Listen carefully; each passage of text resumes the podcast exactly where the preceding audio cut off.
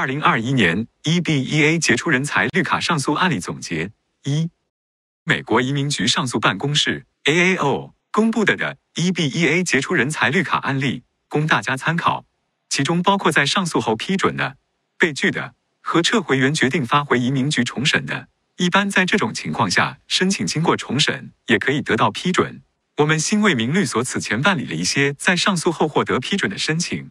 以及在上诉后由移民局撤回原决定重新审理，然后获得批准的申请，请参见我们此前发的具体文章说明。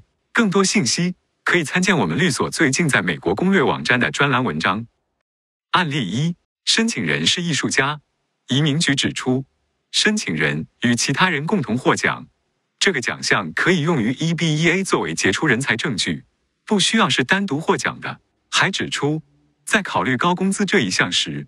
要注意到艺术家收入的不规律性。案件发回重审，在重审后可能获批。Artist, animator seeking recognition as alien of extraordinary ability. Decision withdrawn. Director noted that petitioner was not sole recipient of awards, but that isn't necessary. Animation does indeed qualify as visual art.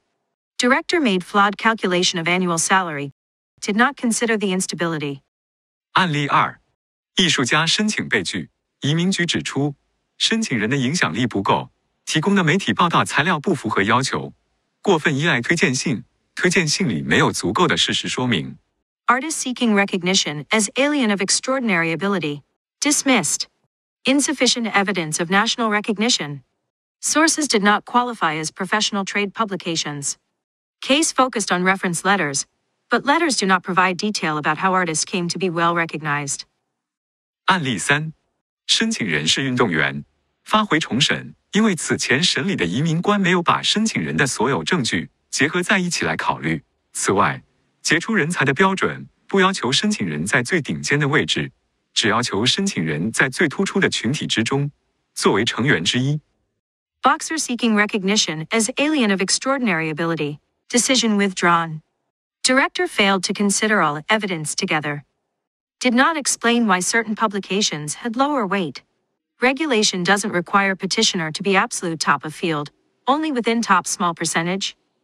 案例四，申请人是机械工程领域的科研人员，申请被拒，因为证据没有显示足够的成就，审稿只是审的学生作品等等，而不是为期刊审稿。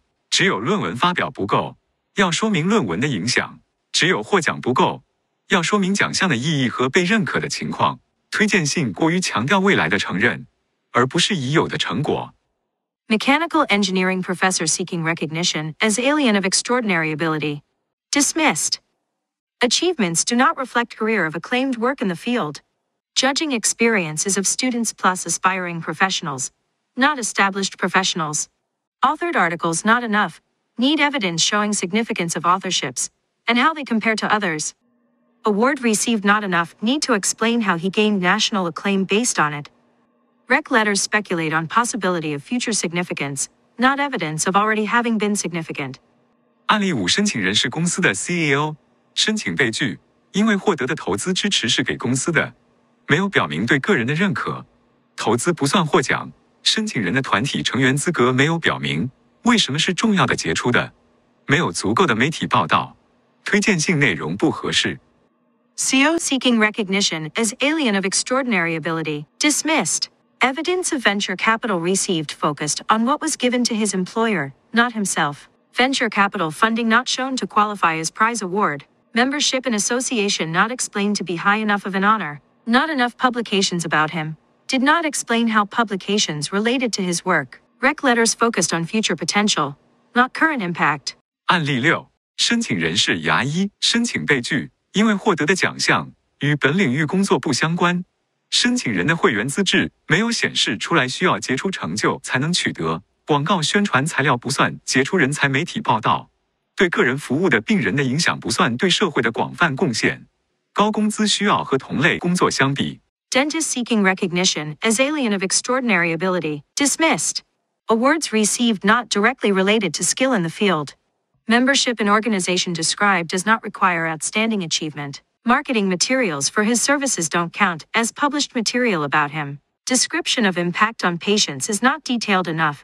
and doesn't describe scope, doesn't provide comparison of salary within same job, 案例七：申请人是口腔科研究人员，申请被拒，因为虽然担任评委，但是没有说明对评委的要求， 没有解释担任评委或者加入委员会的特殊地方如何杰出、有影响力的论文发表，在多年以前，并且没有表明持续的影响力。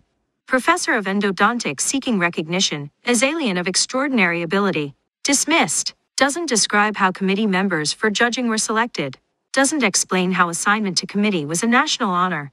Most recent article with significant number of citations was many years ago. No evidence of continued influential production. 案例八：申请人是演艺界人士，发回重审。申请人对于获奖没有提供足够清晰的证据，文章散见于多年中的一些报道。移民官质疑了申请人是否还在原领域工作，但是提出的问题太笼统，不方便申请人回答，满足了 Kazarian 案例里面的基本条件，并不能直接让杰出人才申请批准。Actor seeking recognition as alien of extraordinary ability. Decision withdrawn. Petitioner interprets Kazarian incorrectly satisfying initial criteria does not automatically result in approval. Director did not consider award evidence in enough detail. Articles span more than a decade. Articles phrased in a way that expects public to know him. Director's concerns about continued work in the area phrased vaguely for petitioner to respond. 更多案例总结会在后续文章刊登。更多信息请参见我们的 YouTube 频道和微信公众号内容。资讯由新为民律师事务所提供，供教育和交流目的，不作为具体的法律建议。欢迎来电来信询问详情。Email info at nwmlaw.com. 网址：www.nwmlaw.com.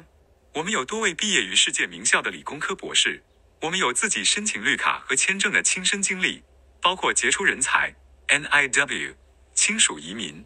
我们有科研经验和能力，可以直接阅读，明白申请人的论文和工作。关注我们微信公众号“美本美高留学指南”。